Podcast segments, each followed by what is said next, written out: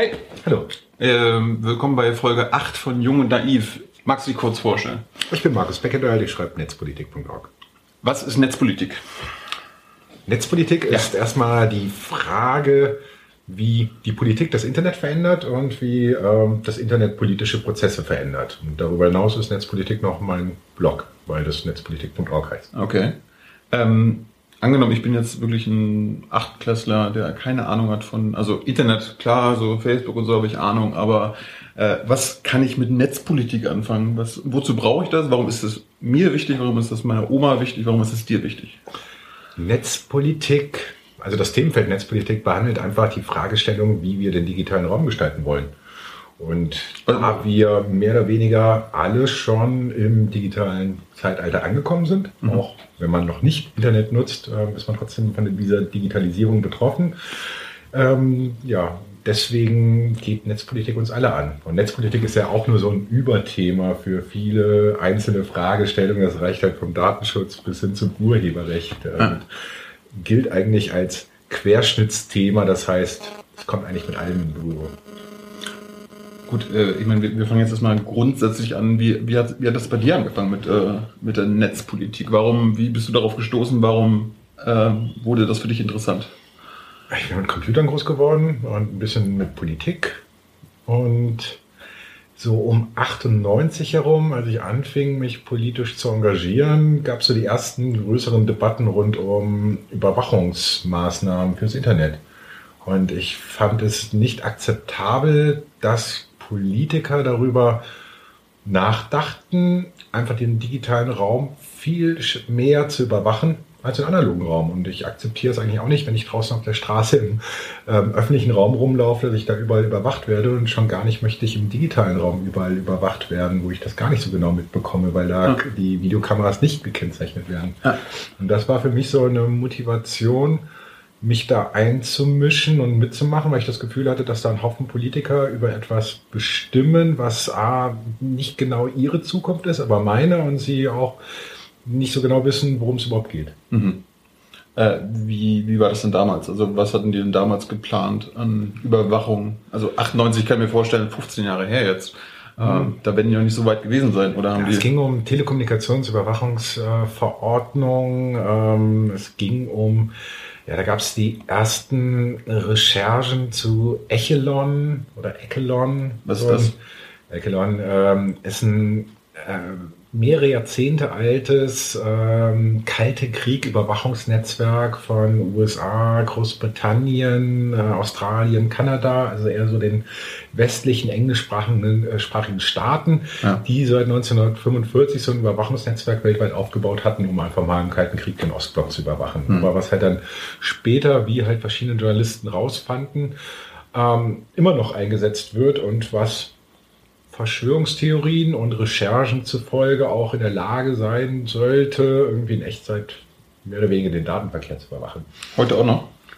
Man kann davon ausgehen, dass ähm, es nicht mehr die Frage ist, ob ein Überwachungsnetzwerk in Echtzeit den Datenverkehr überwacht, sondern die Frage ist, wie viele Wie viele? verschiedene Sicherheitsdienste sowas machen. Was glaubst du? Wie viele, wie viele sind das? Einige. Einige. Ja, also vorne voran natürlich National Security Agency, aber die Russen werden sowas haben, Großbritannien. Also es gibt Gründe, warum beispielsweise das Bundesamt für Sicherheit in der Informationstechnologie, unser BSI, mal der Bundesregierung abgeraten hat, Blackberries zu nutzen, weil die Blackberry-Server in Großbritannien standen. Ah. Und die Begründung war halt, naja, wir wissen halt nicht, was da alles überwacht wird. Äh, was überwachen wir denn hier in Deutschland? Was überwachen wir? Also es gibt erstmal den Bundesnachrichtendienst, der eigentlich ähm, alles außerhalb von Deutschland überwachen soll, deswegen weiß man nicht so genau, was Der, er der, hier- liefert, der liefert jeden Tag die Nachrichten, ne? Oder wie war das? Ja, genau. Bundesnachrichtendienst ist unser Auslandsgeheimdienst. Ähm, Ach, der heißt Nachrichtendienst. Genau, Ah. aber keine Ahnung, was der hier überwacht. Ähm, es ist halt, wir haben noch nicht so diese Echtzeitüberwachung, aber trotzdem werden eine ganze Menge Daten irgendwo gespeichert. Beispielsweise hatten wir so eine Vorratsdatenspeicherung. Das war mal ein Gesetz, ähm, wonach Provider verpflichtet waren, für sechs Monate zu speichern, mit wem kommunizieren wir und wo sind wir, wenn wir ein Handy dabei haben, was ständig sich mit dem Internet verbindet, um nachzuschauen, ob Mails da sind. Also Was bei mir Provider? Provider äh, sind die Anbieter von äh, Telekommunikationsdienstleistungen. Also wie die Vodafone, Telekom, genau. Plus.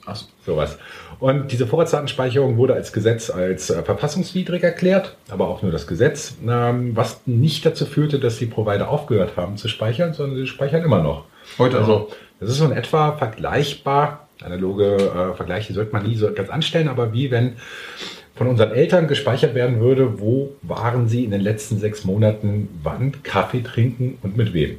Wenn das passieren würde, dass irgendwo auf dem lokalen Amt irgendwo so eine Datenbank äh, oder ein paar Lochkarten stehen würden oder. Karteikarten mit diesen Informationen, es wird eine Revolution geben. Aber im digitalen Raum wird das kaum einem bewusst und mit diesen Daten kann man halt eine ganze Menge anfangen, wenn da irgendwie unberechtigte Kreise darauf Zugriff haben, weil man kann einfach nachvollziehen, wo warst du in den letzten sechs Monaten. Ja. Wenn man nicht nur deine Datensätze hat, sondern die von anderen, dann kann man sehr genau herausfinden, wer war zu welchem Zeitpunkt mit dir irgendwo. Und man könnte halt vermuten, dass ihr vielleicht irgendwas zusammen zu tun habt. Wenn ihr miteinander E-Mails schreibt äh, oder telefoniert, ja. noch einfacher, dann kann man halt riesige Freundschaftsbekannten Netzwerke ähm, identifizieren und einfach mal dein ganzes Leben ausforschen. Warum sollte das der Staat machen? Ja, das, weißt du, ich meine, äh, viele werden sie denken, ne, interessiert mich nicht, äh, ich habe ja nichts zu verbergen, mhm. ich bin anständiger Bürger, sollen sie das so machen. Ja, genau, das ist halt das Standardargument. Ja. Äh, ich habe nichts zu verbergen, so, ne? Eigentlich hat im Endeffekt jeder was zu verbergen. Also die Frage ist, ähm, A, man hebelt die Unschuldsvermutung aus. Dadurch, dass diese Daten erhoben werden, sind wir eigentlich schon mal alle potenziell verdächtig. Und früher war das ganz anders. Ne? Also früher sind solche Daten eigentlich erst erhoben worden, wenn jemand tatsächlich in so ein Raster reinfiel mhm. und zum Verdächtigen wurde.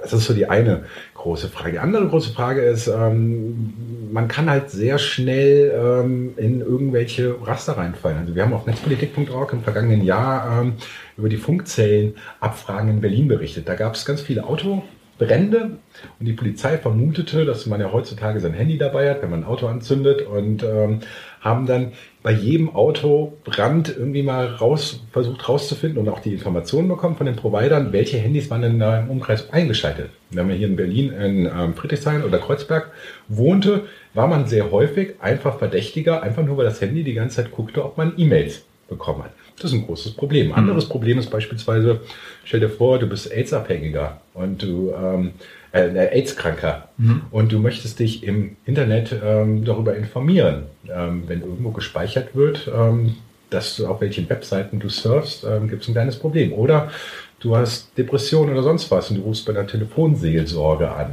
Das sind auch Informationen, die man nicht in einer Datenbank stehen haben möchte, ja. ähm, weil, naja, man könnte dich sofort in ein Raster reinfallen äh, oder reinsortieren.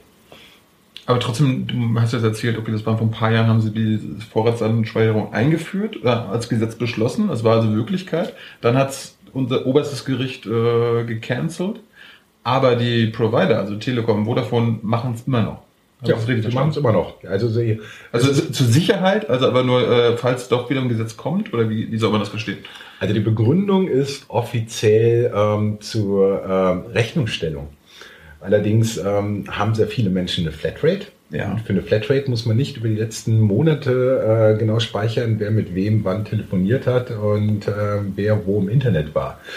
Weil man kauft ja eine Flatrate. Ja. Ähm, Sie machen es trotzdem. Äh, eine andere Begründung ist, dass natürlich auch Sicherheitsbehörden Zugriff haben wollen würden, aber im analogen Leben wird auch nicht gespeichert, wo du in den letzten paar Monaten einfach mal warst, mit wem du kommuniziert hast. Obwohl, das könnten wir auch einführen.